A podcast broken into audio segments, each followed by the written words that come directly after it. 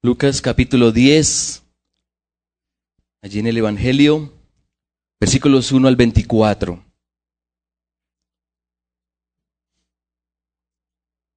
Lucas capítulo 10, versículos 1 al 24.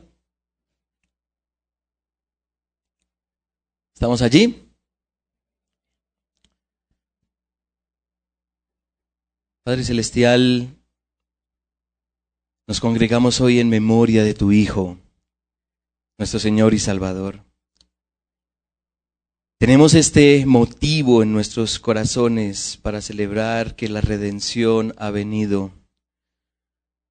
En nuestra humanidad no dimensionamos el alcance de tu piedad, de tu misericordia, pues merecemos ira y parte de ella la vemos en nuestros dolores, en nuestras angustias, en nuestra muerte.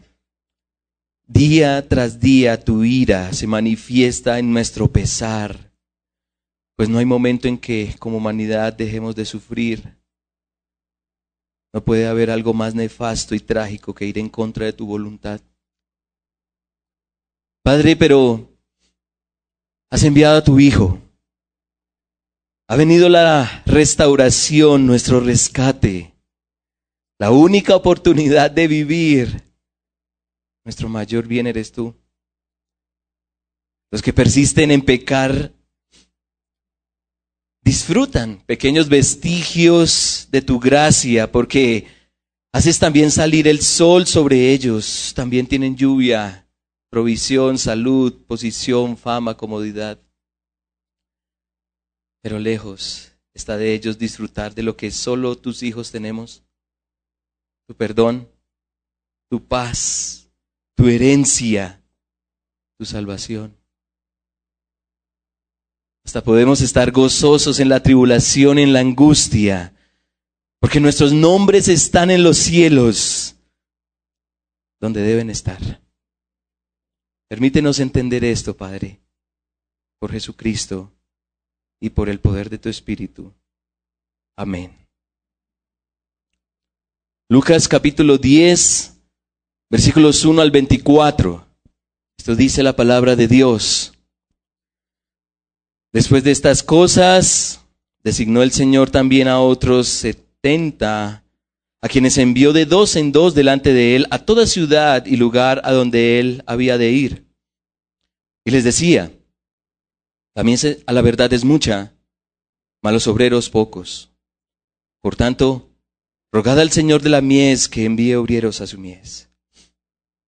Y he aquí yo os envío como corderos en medio de lobos. No llevéis bolsa, ni alforja, ni calzado, y a nadie saludéis por el camino. En cualquier casa donde entréis, primeramente decid, pase a esta casa. Y si hubiere allí algún hijo de paz, Vuestra paz reposará sobre él, y si no, se volverá a vosotros. Y posad en aquella misma casa, comiendo y bebiendo lo que os den, porque el obrero es digno de su salario. No os paséis de casa en casa. En cualquier ciudad donde entréis y os reciban, comed lo que os pongan delante, y sanad a los enfermos que en ella haya, y decirles, se ha acercado a vosotros el reino de Dios.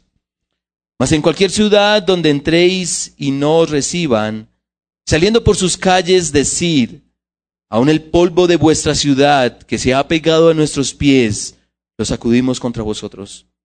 Pero esto sabed, que el reino de Dios se ha acercado. Y os digo que en aquel día será más tolerable el castigo para Sodoma que para aquella ciudad. Hay de ti, Corazín.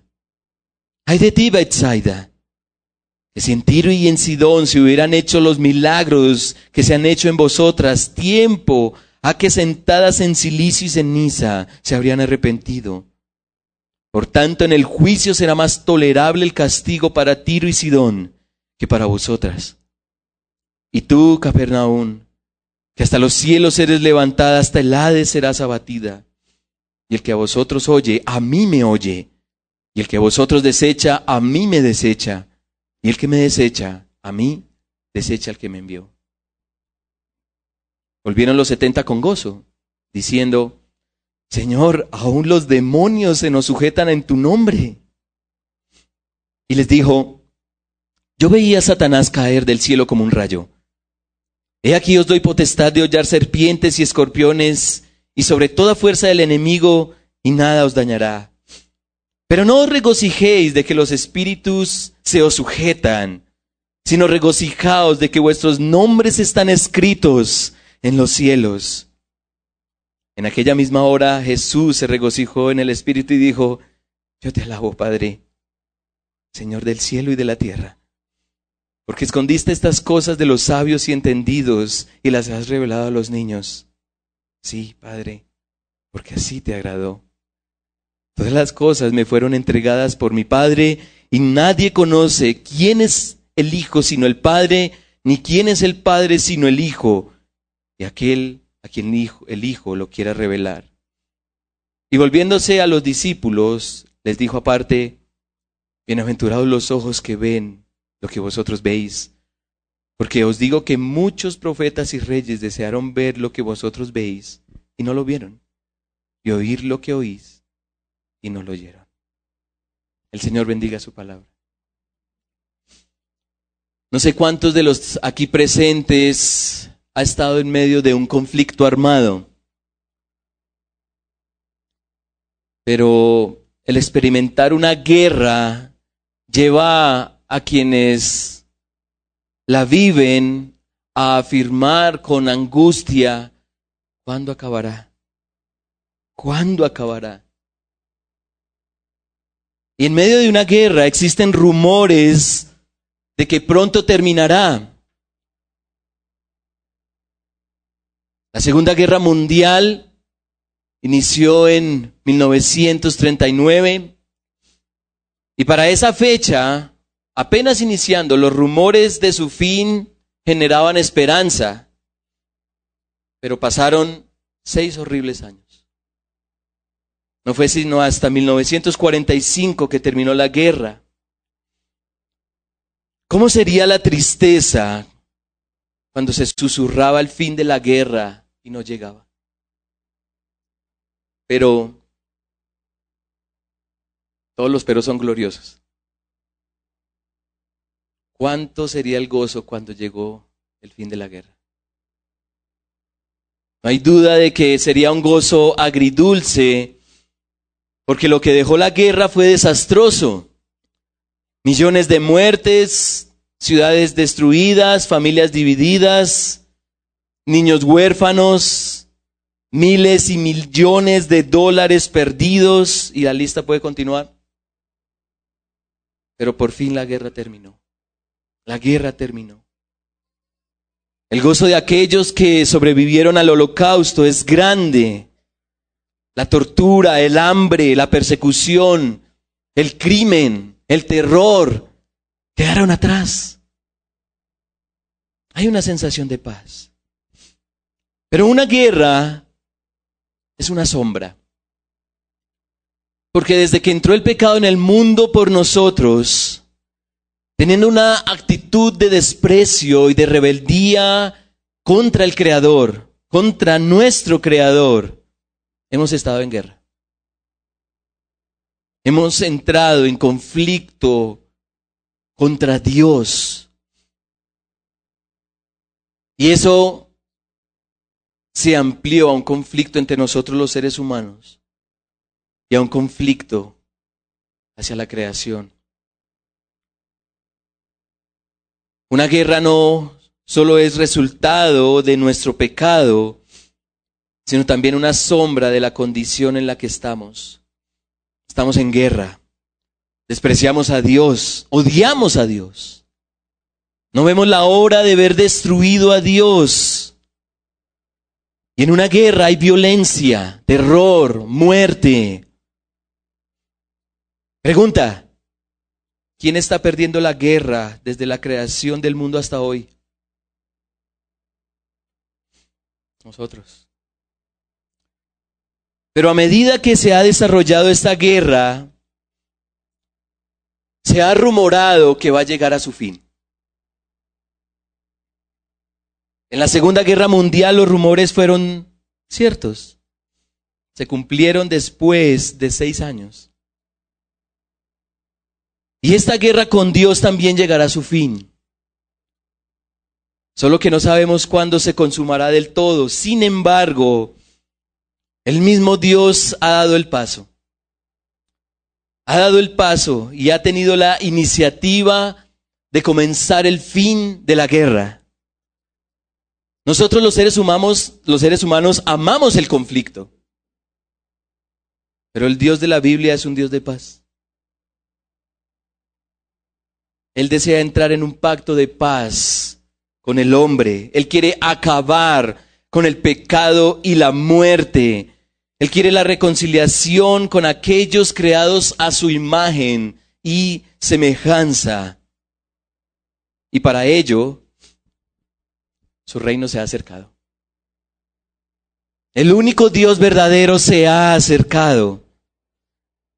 Encarnó para morar entre los hombres. Y hay quienes quieren experimentar su paz. Quieren esa paz. Pero hay quienes no la quieren.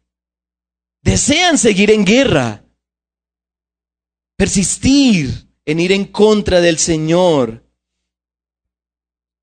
La pregunta en todo esto es, ¿por qué unos anhelan y experimentan paz y otros no? ¿Por qué hay quienes viendo que Dios ha ofrecido salvación, la reciben con gozo, pero otros persisten en rechazar el fin del conflicto?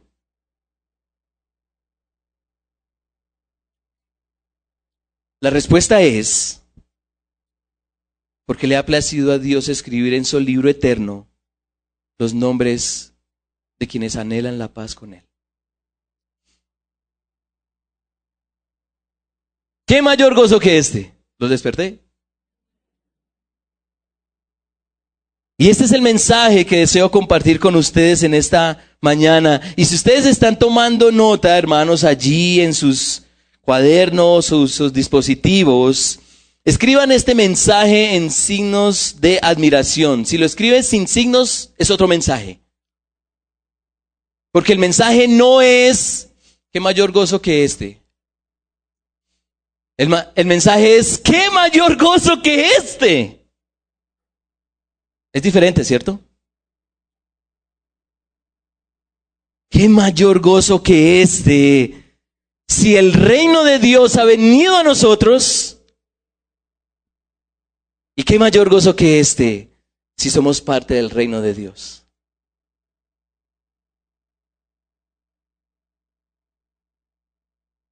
Y así vamos a estudiar este texto, con gozo, no con tristeza. ¿Qué mayor gozo que este si el reino de Dios ha venido a nosotros? Y por la lectura, algunos pensarán que el pastor Cristian dará un, un sermón sobre plantación o sobre la comisión. En este texto el Señor comisiona a 70 de sus seguidores. Hoy se comisiona casi, casi 70 para la sabana. no estamos todos. Pero hay algo que cautiva de este texto. En medio de la necesidad de obreros para el pueblo de Dios, en medio de las recomendaciones que el Señor da a sus discípulos, a estos setenta, para que cumplan su misión, hay algo que está resonando aquí. Hay algo que está resonando. ¿Y qué es lo que resuena? Versículo 9. Y sanad enfermos, en ella haya, y decidles, se ha acercado el reino de los ídolos. Se ha acercado el reino de Dios. Versículo 11. Aún el polvo de vuestra ciudad que se ha pegado a nuestros pies, lo sacudimos contra vosotros. Pero esto sabed, el reino de Dios se ha acercado a vosotros. Todo eso que se rumoró por siglos, ahora es real por milenios la palabra profética más segura, como dice el apóstol Pedro, que viene alumbrando en la oscuridad, ahora comienza a cumplirse En medio de este mundo hostil, este mensaje esperanzador comienza a materializarse. Y es clara la oposición del mundo. No podemos negar que este mundo odia a Dios. Versículo 3, id, he aquí yo os envío como corderos en medio de lobos. Los discípulos de Cristo son enviados a experimentar el desprecio de este mundo hacia su salvación y la gloria de Dios, su gloria. Aún así el pueblo de Dios, que es mucho, necesita escuchar este mensaje de esperanza.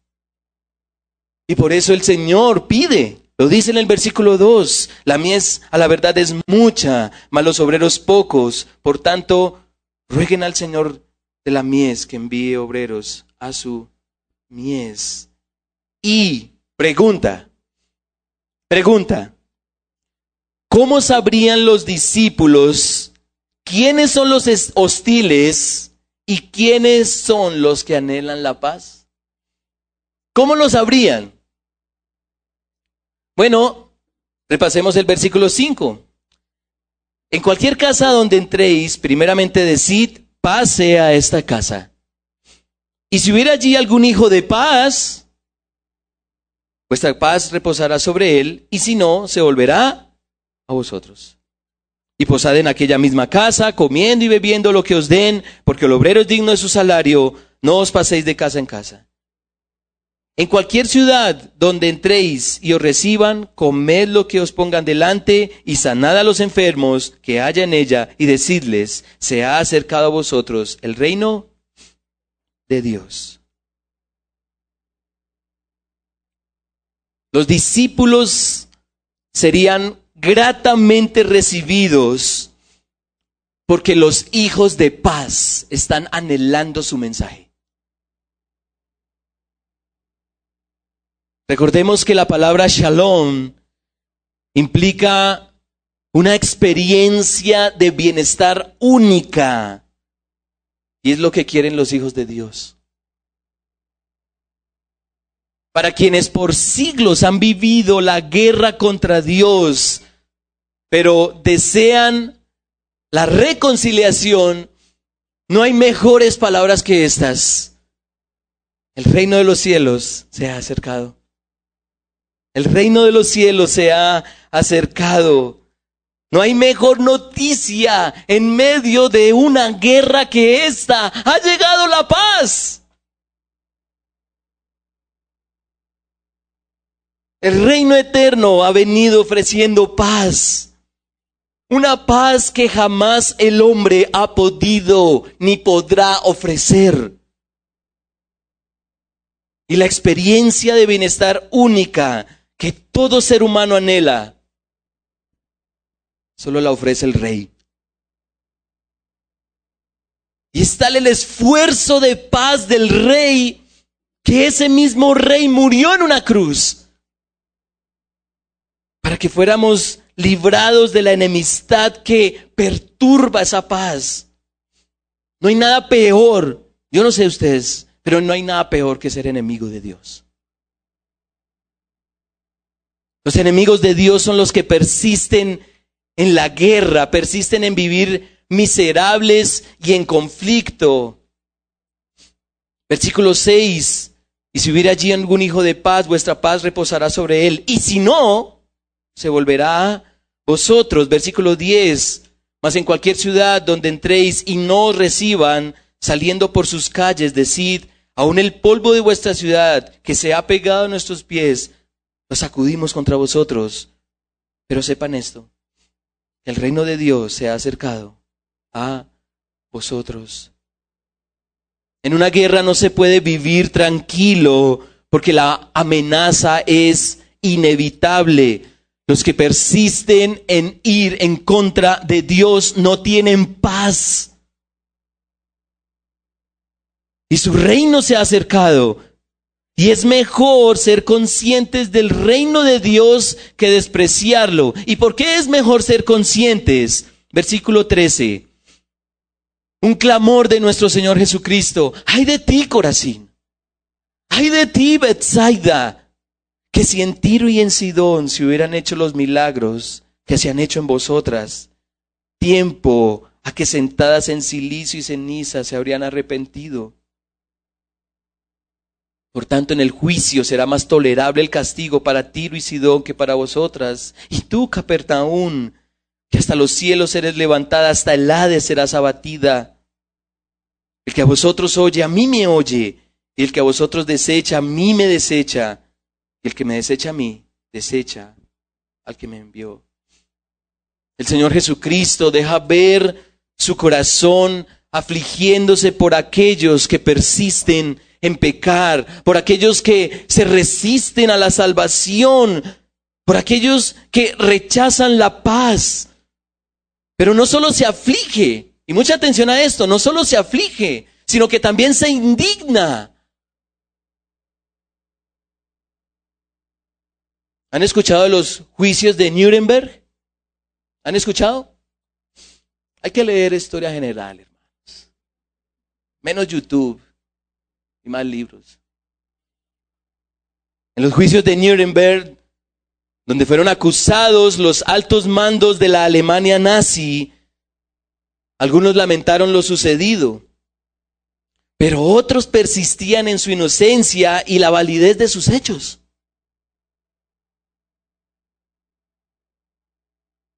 La realidad histórica de lo que pasó en esa guerra, en la Segunda Guerra Mundial, no deja más que ira hacia quienes piensan que obraron bien.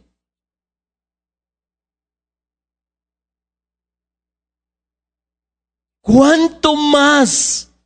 ¿Cuánto más? Y lo digo enérgicamente, mis hermanos, ¿cuánto más la indignación del Señor hacia quienes persisten en despreciarlo y tenerlo en poco?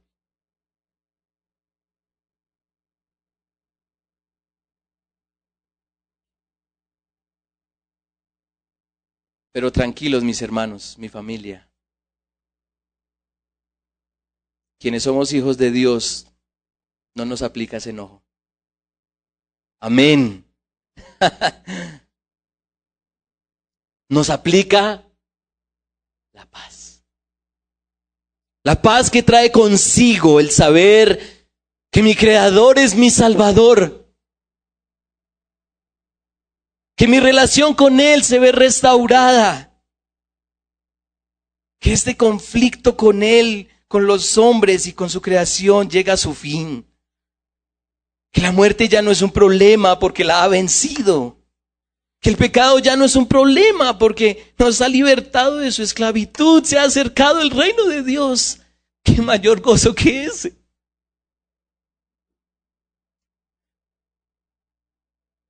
El rey ha venido. No hay nada mejor para la humanidad que el reino de Dios. Muchos aquí están esperando que próximamente quede en la presidencia este o aquel candidato, pero sin importar quién sea nuestro próximo presidente, los corazones de piedra seguirán haciendo de las suyas. Muchos aquí están esperando que la medicina resuelva sus problemas de salud, pero sin importar cuántos años más te permita vivir este o aquel tratamiento, la gente seguirá muriendo. Muchos aquí están esperando que su economía mejore, sus ingresos aumenten y sus deudas desaparezcan, pero sin importar cuánto dinero tenga, seguirás insatisfecho. Los pobres quieren dinero y los ricos quieren más dinero. Qué gozo saber que el reino de Dios se ha acercado. Pues el rey viene con la justicia que no hemos podido lograr, con la vida que no hemos podido conservar y con la necesidad que no hemos podido suplir. ¿Qué mayor gozo que ese? Todavía están muy serios, hermanos, no los veo tan gozosos. pero, pero, si esto no es suficiente para estar gozosos, es más, pueden llorar, pero de alegría, no de tristeza. Pero si no es suficiente El que el reino de Dios se haya acercado, ¿qué mayor gozo que este? Que somos del reino de Dios. Somos parte del reino de Dios. Los setenta que fueron enviados tienen motivos para gozarse. Versículo 17. Volvieron los setenta con gozo diciendo, Señor, aún los demonios se nos sujetan en tu nombre. Yo creo que la emoción de los discípulos, ¿no? Hasta los demonios. Yo me emocionaría. ¿Quién no se asusta al ver un demonio? ¿Quién no sale corriendo? Pero los setenta estaban gozosos de que los demonios se sujetaran al nombre del Señor. La comisión parece favorable en medio de la hostilidad humana y espiritual. ¿Quién no se goza por el éxito ministerial? Pero el gozo de estos hermanos tenía una motivación incorrecta. Versículo 18. El Señor les dice, yo veía a Satanás caer del cielo como un rayo. Y aquí os doy potestad de hollar serpientes y escorpiones y sobre toda fuerza del enemigo y nada os dañará. Pero no se regocijen de que los espíritus se os sujetan, sino que regocijaos de que vuestros nombres están escritos en los cielos.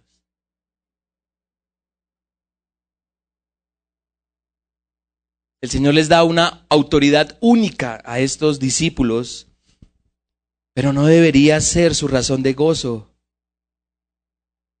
El Señor les da capacidades extraordinarias, pero no debería ser el fundamento de su gozo. El Señor les garantiza su seguridad en la misión, pero su gozo no debería partir de eso. ¿Por qué deberían estar realmente gozosos estos hombres? ¿Por qué deberían estar realmente gozosos? ¿Por qué deberían rebosar de alegría? ¿Por qué?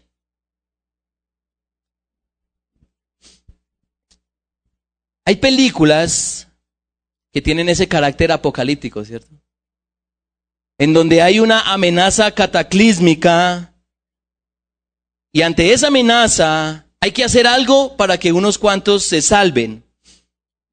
Y esos cuantos están en una lista. ¿Se han visto esas películas? Si no las han visto, yo le invito a ver una. Que sea gratis porque no.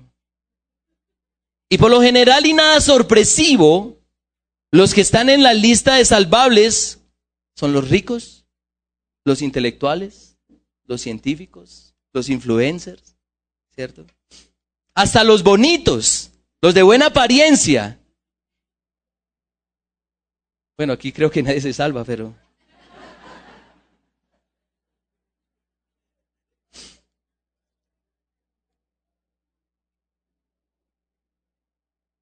Los que están en esta lista tienen esa sensación de tranquilidad y seguridad porque su salvación está garantizada.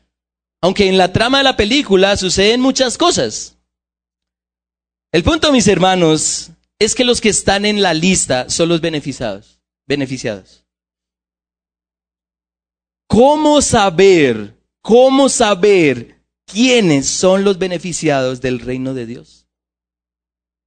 ¿Cómo saber quiénes son los beneficiados del reino de Dios? Versículo 21. En aquella misma hora Jesús se regocijó en el Espíritu y dijo, yo te alabo, oh Padre, Señor del cielo y de la tierra, porque escondiste estas cosas de los sabios y entendidos y las has revelado a los niños. Sí, Padre, porque así te agradó. Todas las cosas me fueron entregadas por mi Padre y nadie conoce quién es el Hijo sino el Padre, ni quién es el Padre sino el Hijo, y a aquel a quien el Hijo lo quiera revelar. Y volviéndose los discípulos, le dijo aparte, bienaventurados los ojos que ven lo que vosotros veis, porque os digo que muchos profetas y reyes desearon ver lo que vosotros veis y no lo oyeron, y, oí, y no lo vieron, y oír lo que oís y no lo oyeron. Los que entienden, comprenden y tienen la convicción de que necesitan la salvación que solo Cristo provee, ellos son del reino. Ellos son del reino. Desde el principio mismo del mundo, Dios viene anunciando salvación. Y ahora que ha venido la salvación, quienes lo reconozcan y lo sigan, están en la lista. Están en la lista. Pero hermanos, mucha atención a esto. El gozo radica en que en los cielos están escritos los nombres de aquellos que se les ha revelado su gran necesidad de Cristo. ¿Qué mayor gozo que ese? ¿Qué mayor gozo? Qué mayor gozo saber que mi nombre está escrito en los registros eternos de Dios. Qué mayor gozo saber que el Padre me ha dado el privilegio de ver a su Hijo. Primero en la cruz y luego sentado en su trono. Resucitado con poder para que creyendo en Él pueda tener lo que tanto necesito y deseo, su paz. Qué mayor gozo saber que no tengo que ser ni hacer nada como los privilegiados de las películas para ser salvo. No tengo más que mi pecado, más que mi maldad. Y aún así Dios me salva. Dios quiso revelarme a su Hijo. ¿Qué mayor gozo que ese? Estar en el libro de la vida.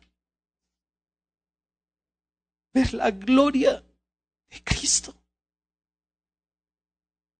Tener la paz de Dios. Ser un discípulo de Jesús. Ser un hijo de paz. Tener al Padre eterno como mi Padre. Si mi Señor, mi Señor, ahí lo muestra el texto, se regocija porque le agradó al Padre mostrar su salvación. ¿Cuánto más es de regocijarme por disfrutar de esta salvación tan grande? ¿Qué mayor gozo que este, hermanos? ¿Qué mayor gozo que este?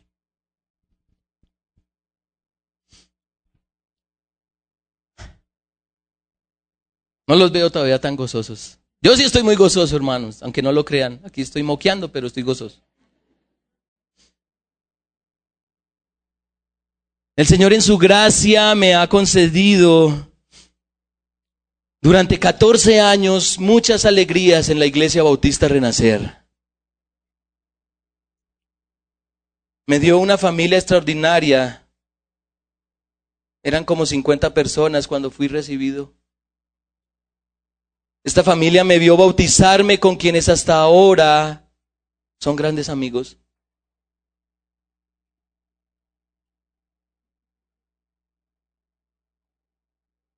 Esta familia me vio iniciar el pacto matrimonial con una mujer maravillosa. Terrible, pero maravillosa. Esta familia vio como Dios me permitió peregrinar un poco más en este mundo luego de estar tan cerca de Él. Y los que llevan bastante tiempo en la iglesia saben a qué me refiero. Esta familia vio cómo Dios me llamaba a ser uno de sus pastores. Esta familia vio cómo comenzaba el gran desafío paternal con dos bellezas. Y bellezas en todo el sentido de la palabra. Durante estos años vi con gran alegría venir a muchos a la fe en Cristo.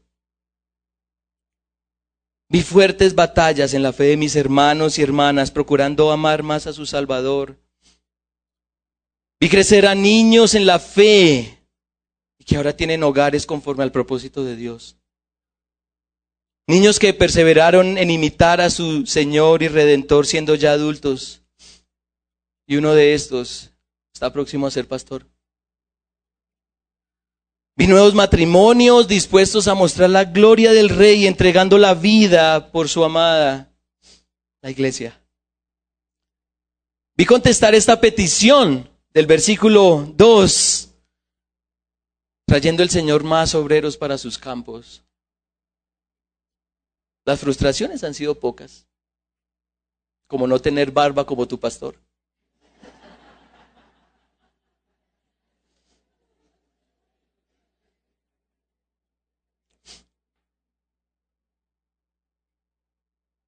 Todos estos años Dios me ha recompensado con un caminar cristiano y con un ministerio fructífero y maravilloso.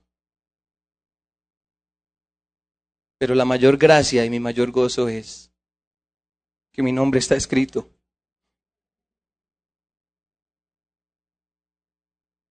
En el libro de mi Señor. En el libro de mi Dios. Con sangre indeleble.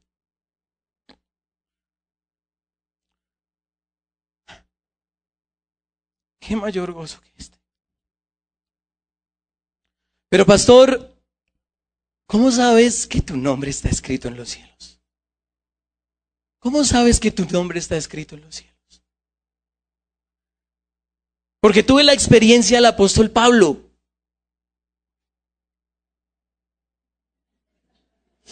¿Qué doctrina están predicando acá? ¿Cómo, ¿Cómo, así? ¿Se te apareció el Señor en el camino? ¿Lo viste en sueños? Es más sencillo y glorioso que eso.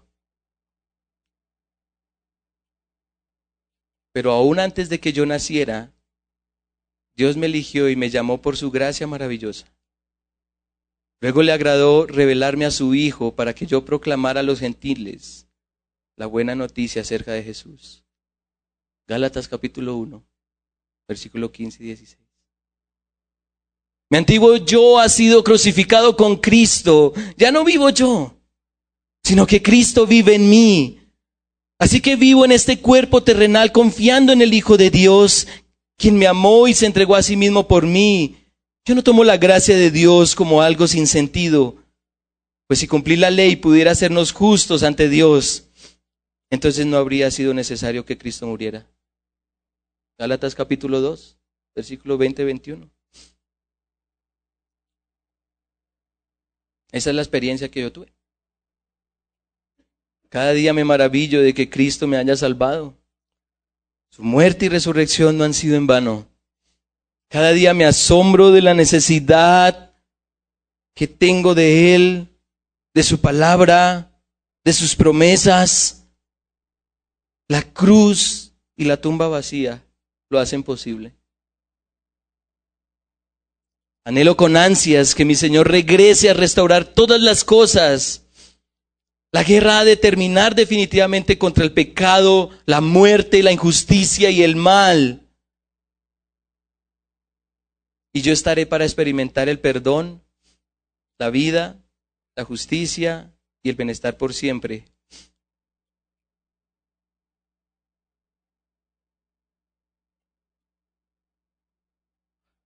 No quiero escuchar otras palabras más que estas. Bien, buen siervo y fiel. Sobre poco has sido fiel, sobre mucho te pondré. Entra en el gozo de tu Señor. ¿Qué mayor gozo que ese?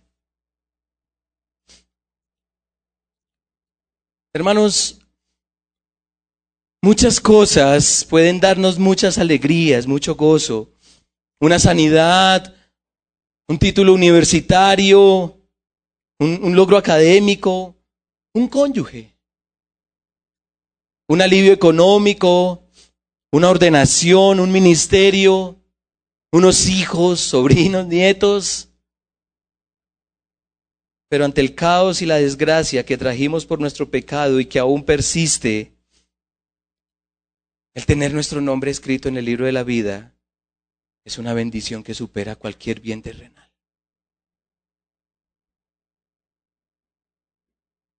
Porque los que están en la lista celestial experimentarán lo que vivió su redentor. llevarán su cruz y luego serán levantados para ver la vida. Cerrarán sus ojos en este mundo del cual no son dignos, pero serán recibidos en gloria en su patria celestial. Quizás recuerden esta historia, la voy a repasar rápido para ir a la Santa Cena porque quiero celebrar con ustedes la Santa Cena.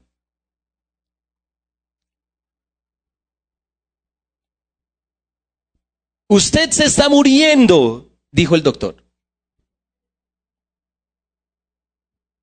Al escuchar esto, la cristiana moribunda sonrió. Pero dice el doctor, usted se muere. Usted ¿Ya ha hecho la paz con Dios? Le dice el doctor a la señora. No, doctor, no la he hecho. Entonces le suplico que no la retarde más. Y dice esta mujer, yo no puedo hacer mi paz con Dios. Además ya es tarde. No, no, dijo el doctor. No es tarde. Es posible que viva usted aún dos horas. La enferma guardó silencio un momento y luego, fijando la vista en el doctor, dijo pausada y lentamente, hace más de 20 siglos que Cristo hizo la paz por la sangre de su cruz y hace algunos años confié en Él como mi Salvador. Y desde entonces he gozado la gloriosa paz que Él da a los que en Él confían. Y después de una pausa, esta cristiana le dice al doctor, doctor, ¿usted tiene paz?